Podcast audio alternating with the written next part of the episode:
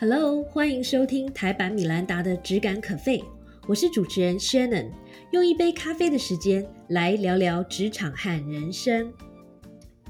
Hello，又一阵子没有跟大家讲话了，不知道你最近好吗？我最近整个超超超超忙的，因为呃工作上，因为已经进入了第二季，所以在我们这个科技公关的行业，其实进到第二季跟第三季是最忙的。我想大部分的行业应该也是这样子。然后另外一方面，因为今年起我有一个大的计划，是我决定回到学校去念 EMBA，然后呃，所以。呃，学校的学业也即将在五月开始，所以最近开始就有很多的康扣等等的。那再加上最近我又开始有一点点一打二的生活，所以就等于那个三面夹攻，所以整个生活超忙的。我不知道你怎么样。那如果你也很忙碌的话呢？我觉得有的时候，当我们生活很忙碌的时候，一方面我们是充满动力的，可是有的时候我们又会觉得有点倦怠，对吗？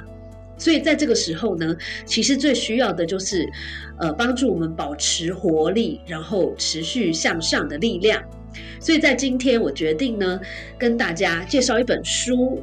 搞不好你已经看过了。对，这一本呢，就是我最喜欢的一位作家之一 Stephen Covey 的最后一本著作，叫做《与成功有约：最后一堂课》。那它的英文呢，叫做《Live Life in Crescendo》。这本书它是呃 Stephen Covey 的最后一本书，而且它是在他过世了之后才正式出版的。那么这本书据说筹划了三年，是由 Stephen Covey 和他的女儿呃 Cynthia Covey Holler 一起写出来的这本书，所以它里面呢有很多很温馨的 Covey 家。才知道的一些很温馨的家庭的故事。这本书的中文名字叫做《与成功有约：最后一堂课》。那么，呃，它的英文名字其实更能够实际上反映这本书的内容，叫做《Live Life in Crescendo》。那看到这边，我不知道你对于 “crescendo” 这个字了不了解？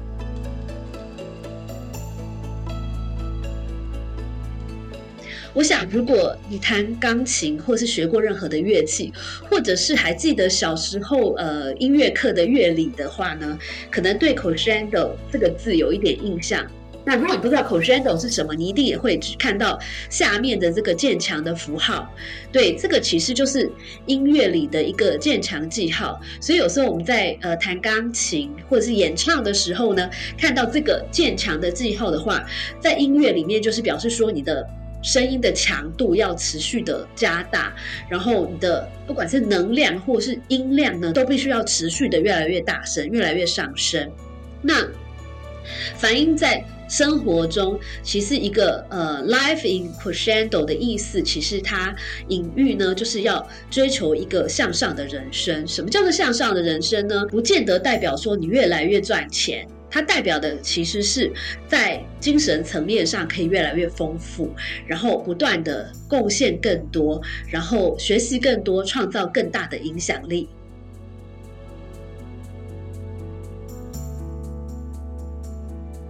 知道了 crescendo 之后呢，我们就要介绍另外一个它的相反词，叫做 diminuendo。什么叫 diminuendo 呢？渐强的相反就是渐弱嘛。所以在音乐里面的。呃，渐弱记号，它代表的是，当我们看到这个记号的时候呢，我们的这个音量和力道都要慢慢的减弱，然后音乐呢，最后就会淡出，然后渐渐的归于一个无声。那在影射在生活里面、人生里面，其实，呃，这个渐弱记号在作者的隐喻呢，其实就是一个渐弱的人生。什么叫渐弱的人生？那其实就是，呃，当我们人生开到了一个阶段的时候，可能你就不会再想要开展，不会再想要继续学习或是进步，也不想要做任何的改变，可能就是满足既有的成就，或者是呢，最后干脆就停止贡献和生产了。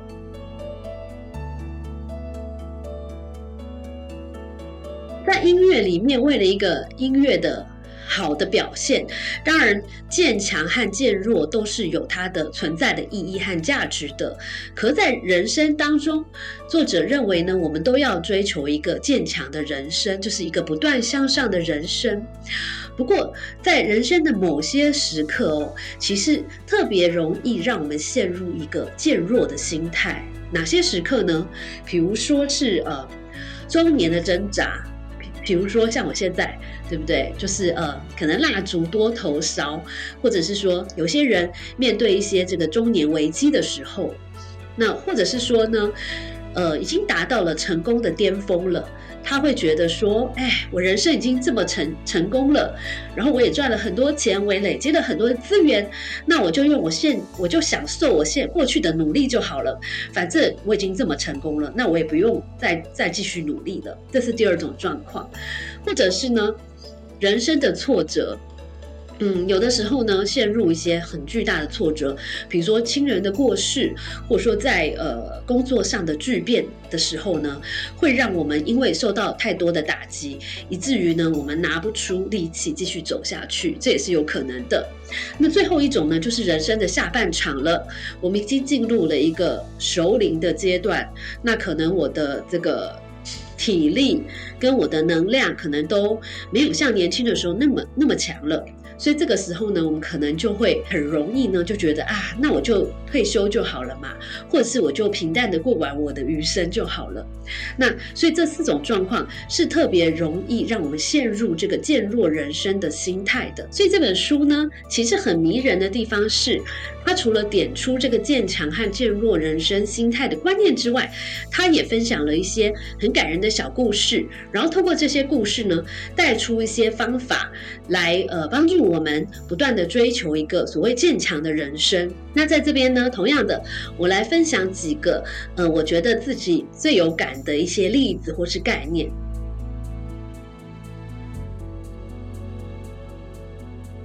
我刚才有提到，在中年的时候，很多人会面临所谓的中年危机。那为什么会有中年危机的产生呢？就是因为很多人他回顾他的前半生，会觉得说，诶，我好像都没有成为我想要成为的那一种人，或者是我好像都没有达到，呃，年轻时候的雄心壮志，或者是啊，我以前想做好多事情，可是。回首看看，已经过了二十年，我还是这样平庸的一个人，所以就不免觉得有点恐慌。但是作者在这边呢，点出了一个重点是：也许你的恐慌，或是你的焦虑，或是你的沮丧，不是因为你一无所成，而是因为你搞错了这个成功的标准。举例来说，也许你在心目中，在你的心内心深处，你觉得最重要的，明明就是。你跟亲人的关系，或者是经营一个很温馨的家庭，但是呢，当你来衡量你自己前半生的标准的时候，你却用一个工作的成就来衡量，那么这样子你当然不会快乐。所以在这个时候，我们应该回头来问问我们自己：对我来说，成功的标准到底是什么？搞清楚了你自己对于成功的标准是什么之后，你再回头来看，哎，也许你就已经很成功啦。因为对你来说最重要的可能就是，呃，比如说你的父母亲，那你明明就是一个很孝顺的女儿或者是儿子，或者是你的家庭很和乐，你把它呃维系的非常好。其实有的时候呢，我们应该要呃更加的了解自己。了解自己 priority 是什么，或者是说了解自对自己来说最重要的是什么。当我们越年轻的时候呢，越快的做到了解自己，越快的呢可以去做出一些定出一些对我来说，呃正确的这个成功标准是什么。然后呢，当我们在很年轻的时候了解到对我来说成功是什么的时候呢，我们就可以有意识、有计划的把我们最多的时间和资源放在对我们来说呢。最重要的成功标准里面，也就是说，如果对你来说最重要的是呃学术的表现，那你是不是应该要放大多数的资源跟你的心力在呃不断的吸收知识这件事情？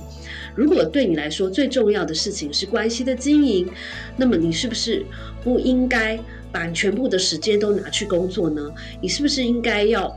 把你最精华的时间和你最有精力的时候贡献给你的家人呢？那当我们厘清了我们的 priority，我们对我们来说重要的事情是什么的时候呢？那么我们更加的容易持续这种向上人生的心态。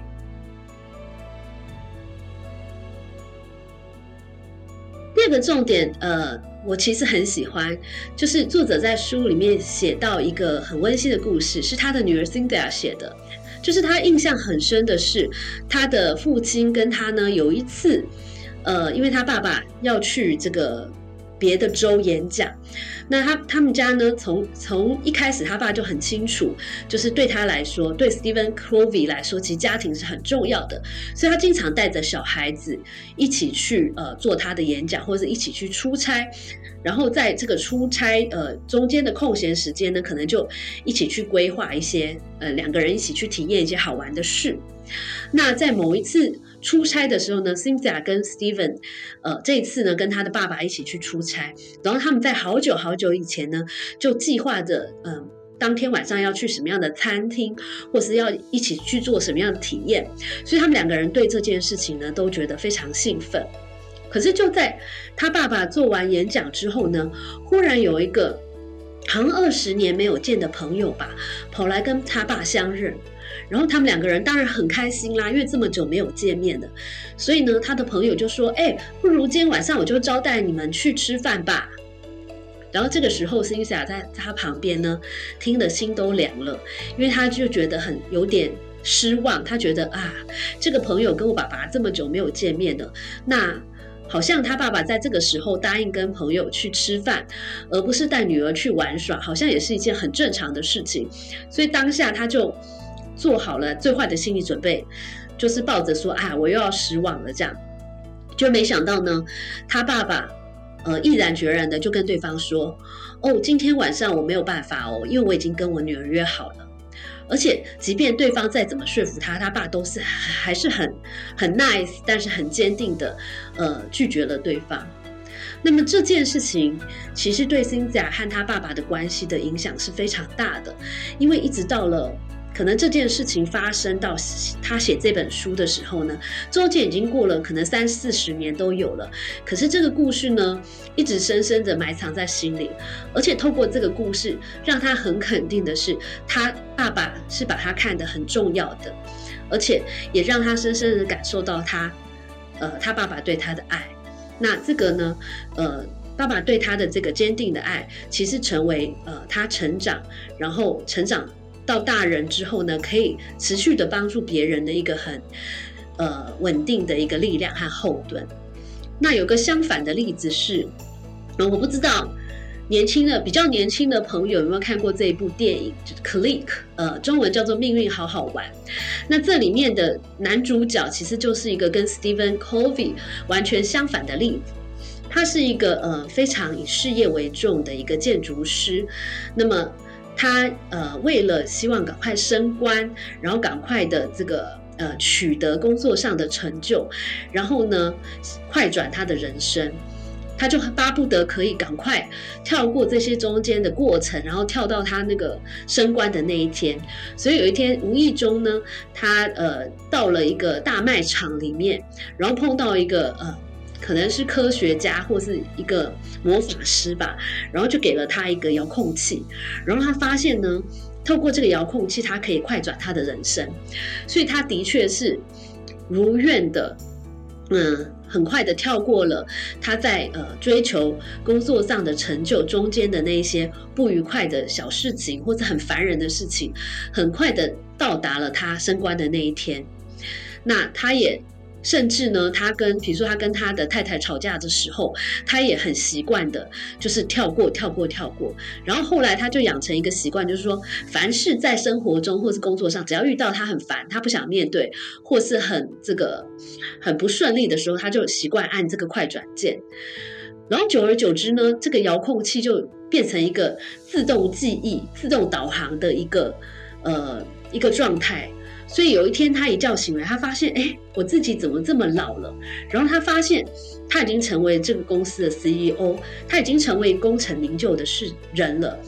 可是呢，同样的这些被他快转掉的人生里面呢，他也错过了很多事情，包括他醒来之后，他发现他跟他的妻子已经离婚了，然后他发现他跟他的孩子呢中间的关系是非常的有距离的，所以这就是一个完全相反的例子，就是他是把事看得比人重要。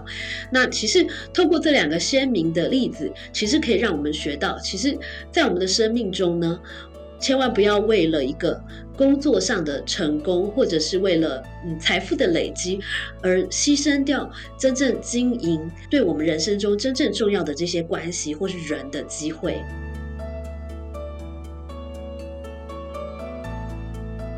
接下来要分享的一个观念叫做努力扩大影响圈。这两位作者认为哦，努力扩大影响圈也是一个帮助我们保持持续向上的人生的心态的一个很有利的办法。那么我们要怎么样的来扩大我们的影响圈呢？其实这方法很简单，我们可以想一下我们自己的能力和特色跟兴趣是什么。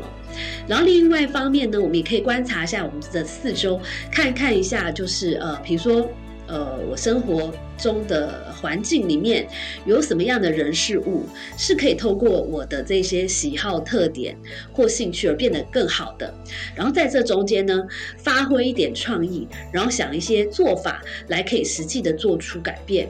那这个行动可能不用是一个非常伟大的行动，但是呢，只要你有去做这个思考，只要你有采取行动，其实你的影响力其实就会一点一点的。不断的扩张，那么你就会觉得，哎，生活变得越来越有意义。好像除了我的工作或是我自己的小小家庭之外呢，好像我有更大的影响力，或是我有更多的朋友，是感觉上我对这个社区或是这个世界更加的有责任了。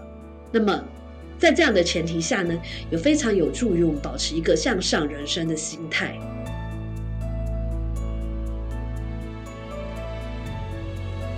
么下面这个概念呢，就是有的时候呢，当我们觉得唉，人生真没意思的时候呢，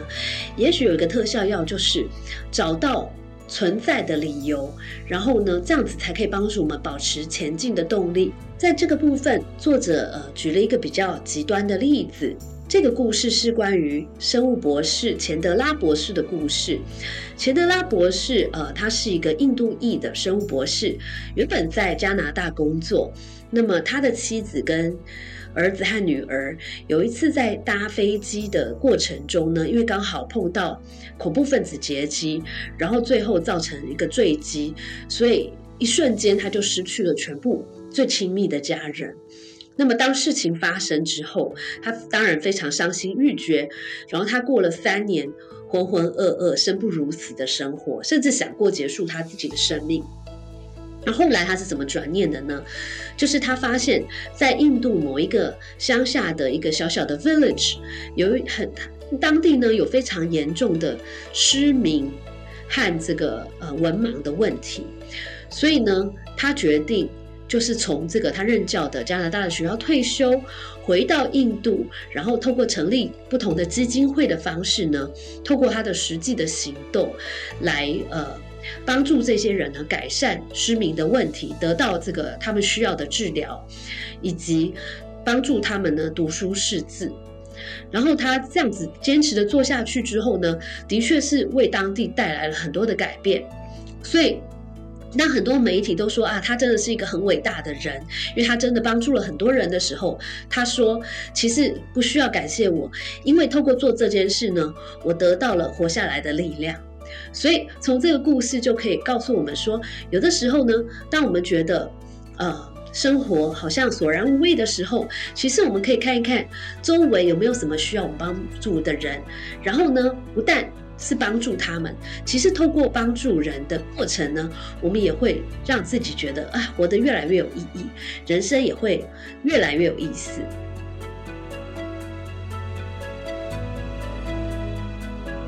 我要分享的最后一个概念和故事，叫做“勇于做转型人”。其实呢，有的时候我们人往往会被我们的环境所限制。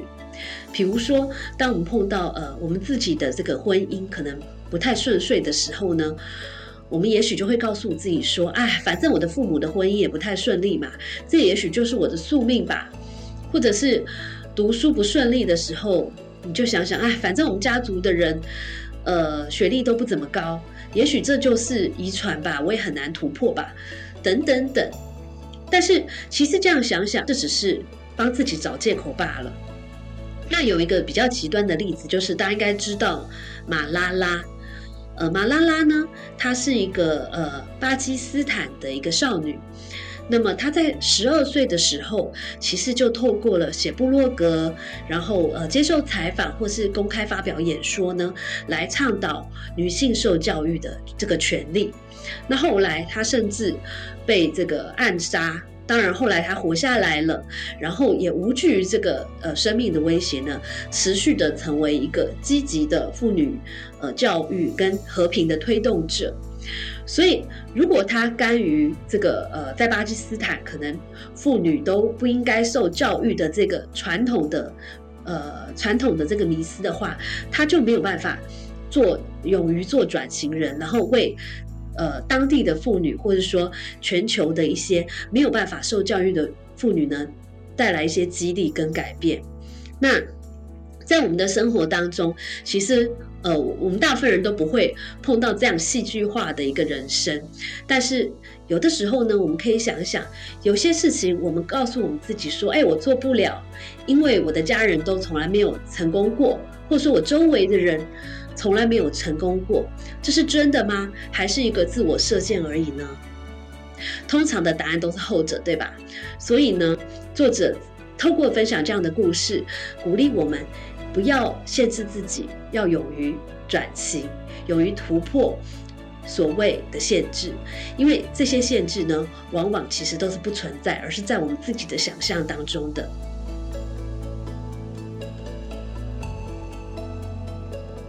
这本书啊，其实你看一下蛮厚的，那么它，但是它非常的平易近人，里面有非常多呃非常好读的，而且读起来会让你觉得非常受到感动的故事。那么我今天的分享就到这边，因为我想要留大部分的空间让你自己细细的品味。不过最后在今天分享的这个尾声呢，我分享两句话给你。第一句话呢是 Henry Ford，就是福特汽车的创办人讲的。他说：“凡是停止学习的人，无论是二十岁或八十岁呢，都是老人；而学习不坠的人呢，才能长保年轻。”接下来我要分享这句话呢，特别有感，它是这本书的呃作者 Stephen Covey 讲的。他说：“假设你开车的时候不看前方的路，反而一直偷偷看后照镜，看自己走过的路的话，可能过不了多久，你会你就会不小心开到水沟里了。所以呢，在人生的路上也是一样，我们要忍住哦，不看后照镜，不回头去看自己以前的成就，或者是以前做过的事情，反而应该要乐观的展望未来，期待接下来发生的事情。”那么我就用这句话的分享呢，来为我们今天的节目做一个结尾。我也非常期待和你一起努力，一起展望更美好的未来。加油，You can do it！拜拜。谢谢收听今天的 Podcast，希望你喜欢今天的这杯咖啡。我们的节目名称是台版米兰达的质感可废。欢迎订阅我们的频道，分享你的想法，也可以追踪我的粉丝专业台版米兰达的创业笔记。我们下次见喽，拜拜。